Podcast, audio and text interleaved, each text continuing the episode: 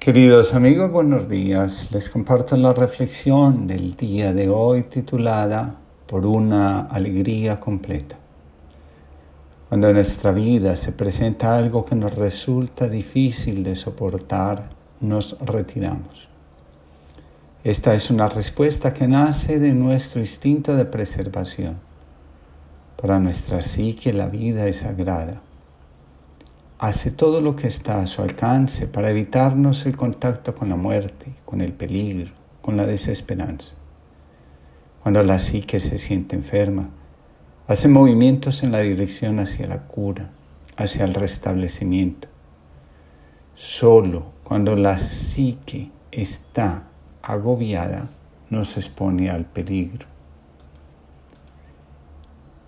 Cuando esto sucede, se está manifestando que entre alma y psique se ha producido una desconexión profunda. Esta desconexión permite que el miedo dirija nuestra existencia y nos atrape.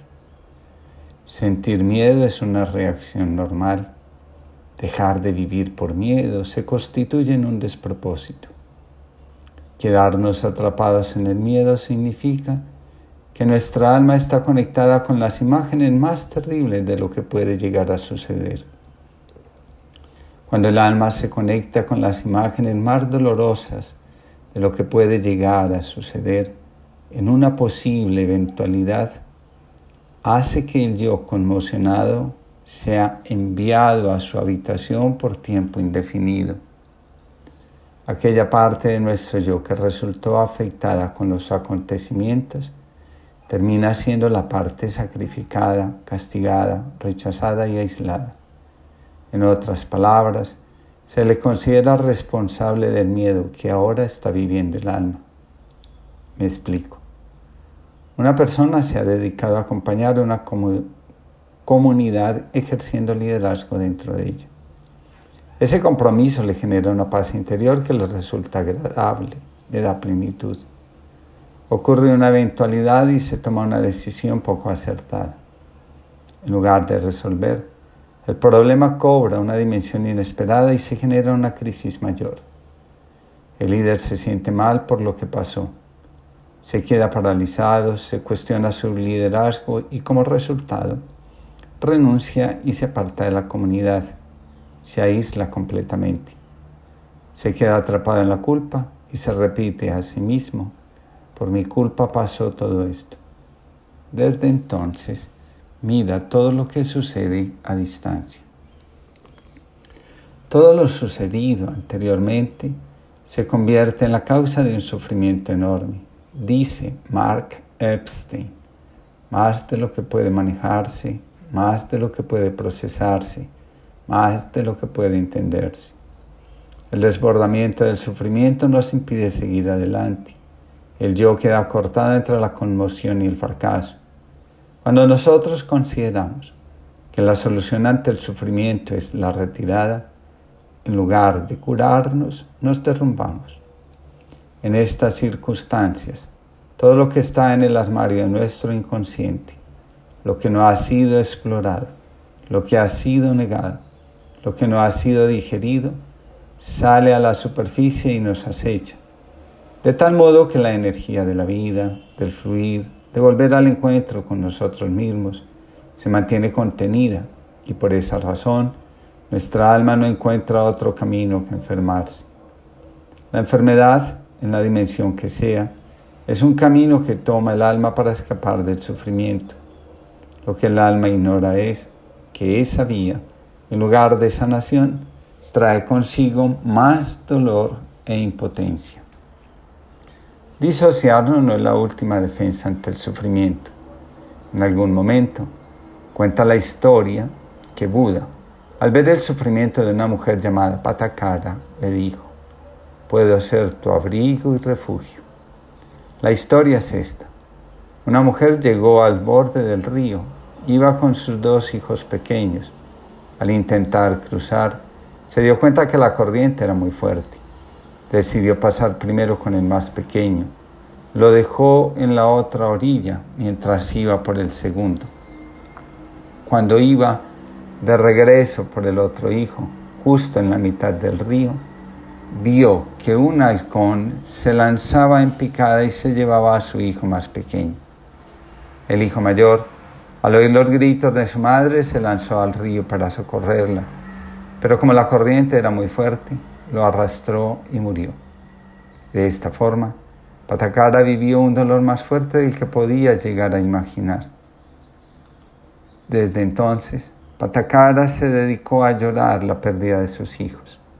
Cuando Buda la vio, le dijo, ha llorado más lágrimas que el agua contenida en los cuatro océanos. Estas palabras calmaron su llanto y se convirtió en un miembro de la comunidad de mendicantes que seguía a Buda. El Evangelio nos cuenta que también a Jesús lo seguía una multitud de hombres y mujeres que habían sido curados de sus enfermedades y dolencias. Parece ser que la humanidad ha encontrado en seres como Buda y Jesús un consuelo y un refugio para su dolor. Frente al dolor es común que nosotros caigamos en la desesperación. Muchos de nosotros hacemos esfuerzos por evitar que la muerte, la vejez, la enfermedad, las pérdidas y el fracaso nos aflijan. Sin embargo, nos afligen. Estos esfuerzos no son otra cosa que nuestro afán porque la realidad y la vida sean diferentes. Dice Michelle Eigen, la verdad o realidad emocional de una persona corresponde a su desesperación. Nuestra realidad emocional es la actitud que asumimos ante nuestra desesperación.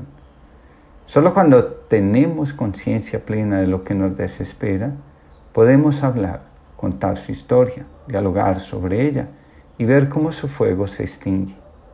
La desesperación nunca es uniforme y tampoco es la misma en dos seres. Cuando cobramos conciencia de que la vida nos abarca a todos, y que el dolor es parte de ella, podemos vivir nuestras penas sin necesidad de convertirlas en patología. Jesús, a la gente que iba detrás de él, dice, vengan a mí todos los que están cansados y agobiados, y yo les daré descanso. En la medida que entramos en la comunidad de indigentes, los necesitados de abrigo y refugio, podemos curarnos de la desesperación. Cuentan que Patacara se metió al río a bañarse.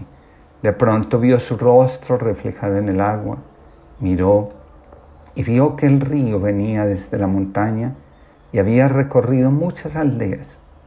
Entonces sintió que el agua que ahora la purificaba lo hacía con todos y desde siempre. Ahora el refugio no estaba en Buda, sino en su propio interior. Al comprenderlo, la paz que había encontrado en la comunidad estaba completa ahora. ¿Cómo podemos encontrar la alegría mientras afrontamos el inevitable sufrimiento de la vida? Dalai Lama y Desmond Tutu nos dicen, el destino, por oscuro que sea, no determina el futuro. Cada día, en cada momento, somos capaces de crear y recrear nuestra vida, así como la calidad misma de la existencia como especie en el planeta. Este es el poder que poseemos. La felicidad duradera no reside en la búsqueda de un objetivo concreto ni de un logro en particular. Tampoco se encuentra en la riqueza o en la fama. Se halla tan solo en la mente y en el corazón. La alegría no es un dogma de fe, no es algo que se alcanza a través de técnicas y ejercicios. La alegría, dice Tutu, es mucho más grande que la felicidad. Solemos percibir la felicidad como algo estrechamente vinculado a las circunstancias externas, mientras que la alegría es independiente. Este estado mental y emocional se acerca mucho más a lo que anima nuestra existencia y a la larga llena nuestra vida de satisfacción y significado. Dice Jesús, no es lo que necesitemos ni lo que podamos pedir, y mucho menos lo que Dios nos pueda conceder, lo que nos hace alegres. La verdadera alegría nace del corazón que ama, sirve y confía.